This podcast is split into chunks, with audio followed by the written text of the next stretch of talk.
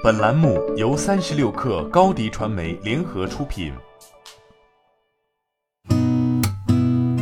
八点一刻，听互联网圈的新鲜事儿。今天是二零二零年十二月一号，星期二。您好，我是金盛。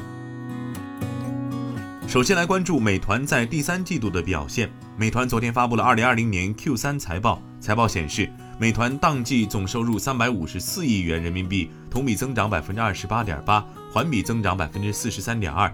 平台年度活跃商户数增长至六百五十万。年度交易用户数达四点八亿，创新高，体现了生活服务数字化带来的供需两端的快速增长。不过，美团的新业务及其他分部收入仅为八十二亿元，经营亏损环比扩大百分之三十九，同比扩大百分之六十八点八。美团在财报中表示，当季美团继续加大对新业务的投资。美团的新业务包括美团闪购、美团买菜、共享单车以及社区团购项目美团优选等。三十六氪独家了解到，原滴滴网约车平台公司执行总裁陈曦将于十二月初正式从滴滴离职，加盟字节跳动，担任抖音火山版负责人。知情人士称，陈曦将直接向字节跳动中国 CEO 张楠汇报。对于陈曦个人来说，加盟抖音火山版显然是一个更大的挑战。不过，抖音业务不排除很快独立上市，这对其职业生涯也算是一个很好的交代。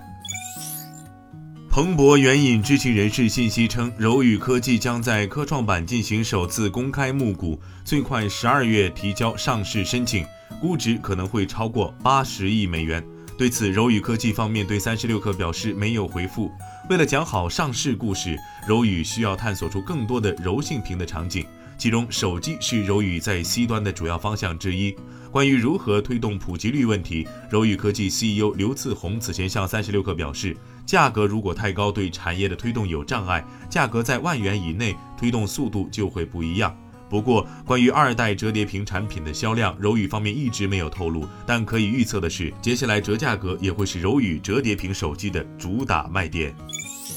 在昨天举行的中兴通讯终端渠道合作伙伴大会上，中兴通讯终端事业部总经理倪飞表示，二零二一年中兴通讯终端业务将全面回归中国 to C 市场，打造一加二加 N 的智能终端产品布局。中兴通讯还公布了未来在中国市场的渠道政策。中兴通讯表示，明年将抓住 5G 换档机会，统一操盘中兴、努比亚、红魔三大品牌，通过国代、省代、职工等多渠道合作，全面展开运营商和公开市场运作。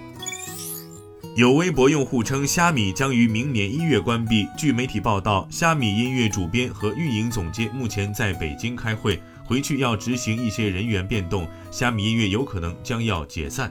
阿里巴巴回应称不予置评。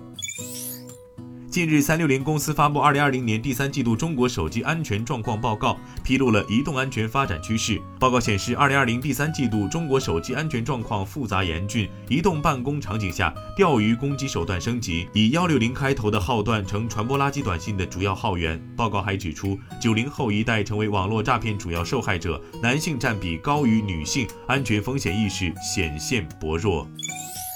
不知怎么了，今年去世的知名企业家很多。最近又一位企业家因意外离我们远去。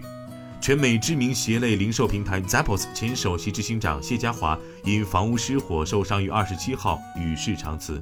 为谢家华悼念的人很多，特朗普的女儿伊万卡亲自发文悼念。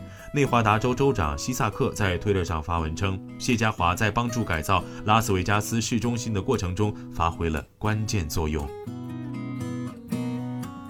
今天咱们就先聊到这儿。编辑崔彦东，我是金盛，八点一刻，咱们明天见。